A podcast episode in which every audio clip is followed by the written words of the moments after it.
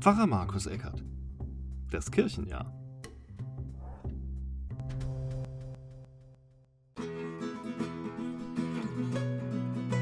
Herzlich willkommen zu einer weiteren Folge dieses schönen kleinen Podcasts zum Kirchenjahr.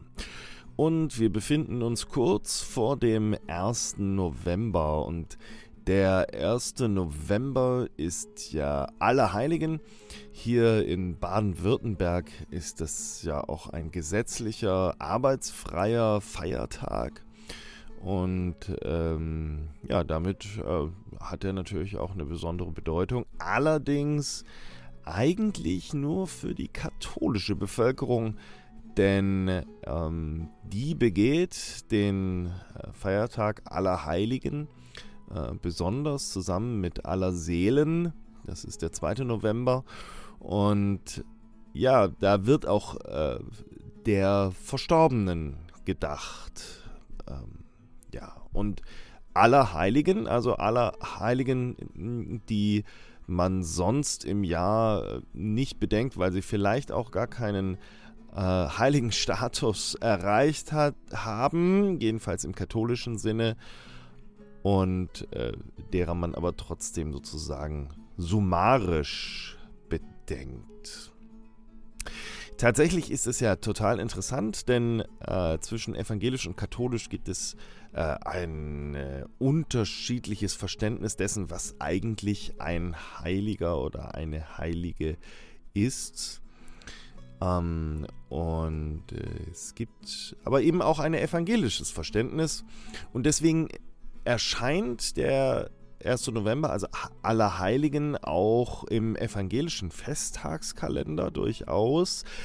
Allerdings nicht so, dass ähm, hier an Allerheiligen, falls es ein Sonntag sein sollte, wie das jetzt am Sonntag der Fall ist, dass dann ähm, auch das Thema Allerheiligen im Mittelpunkt steht. Also das nicht. Aber äh, es gibt einen äh, Tagesspruch für diesen Feiertag, der heißt, ihr seid nun nicht mehr Gäste und Fremdlinge, sondern Mitbürger der Heiligen und Gottes Hausgenossen. Und äh, damit wird so ein bisschen klar, was evangelischerseits eigentlich als heilig verstanden wird. Heilig ist letztendlich jeder, der Jesus Christus als seinen Herrn und Gott anerkannt hat. Ähm, und äh, deswegen kann Paulus auch an Heilige schreiben, äh, in dem Fall an die Epheser, weil die ähm, ja, weil die eben zu Jesus Christus gehören und die müssen nicht ein äh, ziemlich äh, großes Protokoll hm, sozusagen hinter sich bringen, um als heilig im äh, katholisch-kirchlichen Sinne anerkannt zu werden.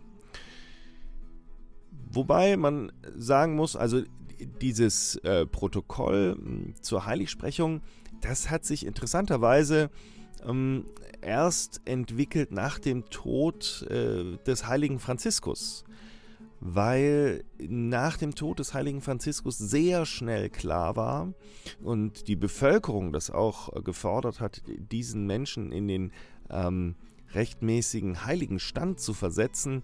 Und da fing es dann langsam an, dass die katholische Kirche sich damals überlegt hat, hm, Moment, wir sollten vielleicht doch irgendwie das Heft noch in der Hand haben und uns überlegen, was gibt es denn eigentlich für äh, Anhaltspunkte, warum jemand als heilig gesehen werden kann und wer nicht. Und wir Evangelischen, wir müssen uns natürlich auch äh, nicht so in die Tasche lügen. Natürlich kennen wir auch Menschen, die wir zwar nicht als Heilige bezeichnen, die aber ja durchaus äh, ja bei uns so eine Art heiligen Status haben, wie zum Beispiel Dietrich Bonhoeffer oder äh, andere ähm, den äh, Gemeindehäuser zum Beispiel gewidmet wurden. Gustav Werner zum Beispiel oder so bei uns. Das sind schon äh, Menschen, die äh, gewirkt haben äh, über ihre Wirkungsstätte sozusagen auch hinaus. Und ja, wir Evangelischen geben es nicht so zu, aber das sind schon auch so ein bisschen unsere Heiligen. Und da gibt es äh, ganz schön viele eigentlich. Jetzt erzählen wir aber nichts mehr über Heilige, denn der Wochenspruch dieser Woche, der sagt etwas ähm, ganz anderes. Und damit geht's jetzt weiter. Wochenspruch zur 20. Woche nach dem Dreieinigkeitsfest. Es ist dir gesagt, Mensch, was gut ist und was der Herr von dir fordert. Nichts als Gottes Wort halten und Liebe üben und demütig sein vor deinem Gott. Micha 6, Vers 8.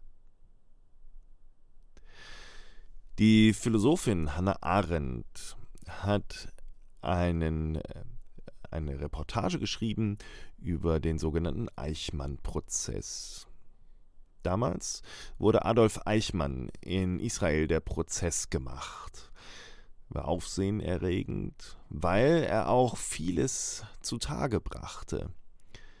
Und für Hannah Arendt war es besonders beeindruckend und erschreckend, wie sie diesen Angeklagten Adolf Eichmann, der KZ geführt hat, der die Ermordung von Juden befohlen und organisiert hat, wie der da saß im, äh, in der, äh, im Gericht und dort immer wieder erzählte, warum und äh, er etwas getan hat und er eben als sozusagen kleines Rädchen in einem großen Getriebe einfach nur seine Befehle befolgt hat. Unterschrieben hat sie diesen Report mit den bekannten Worten die Banalität des Bösen.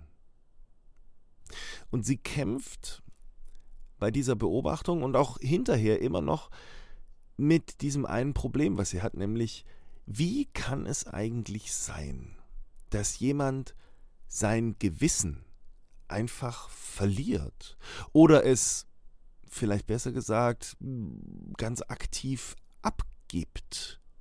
Wie kann das passieren, dass worauf man sich eigentlich bei allen Menschen verlassen kann, weg ist?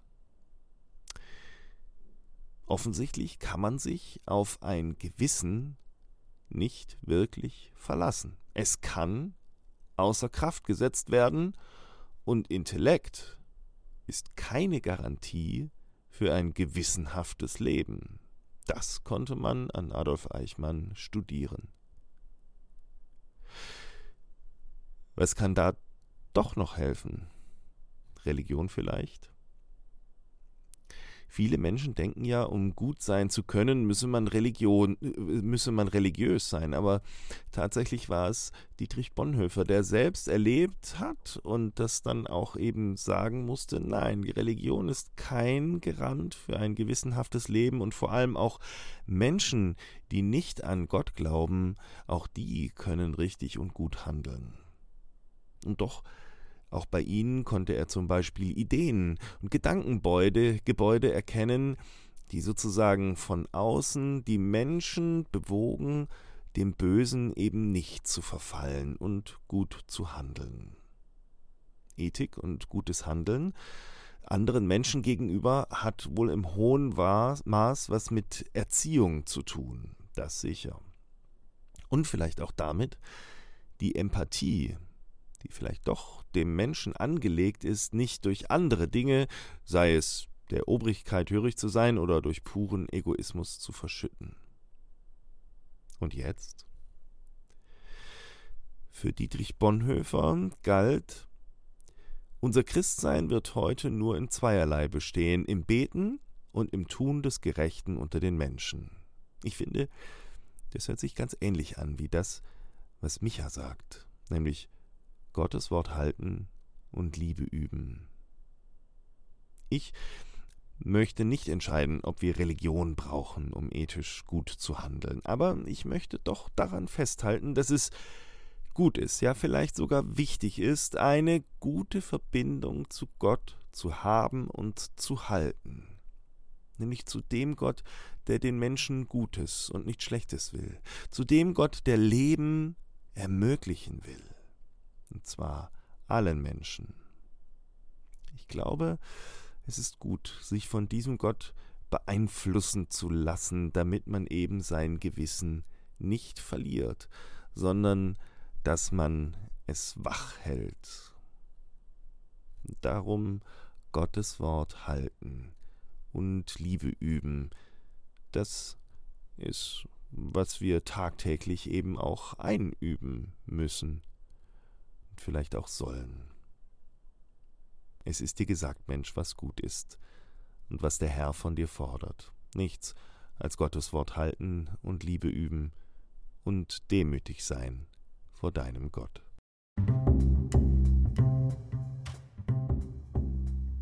Pfarrer Markus Eckert Das Kirchenjahr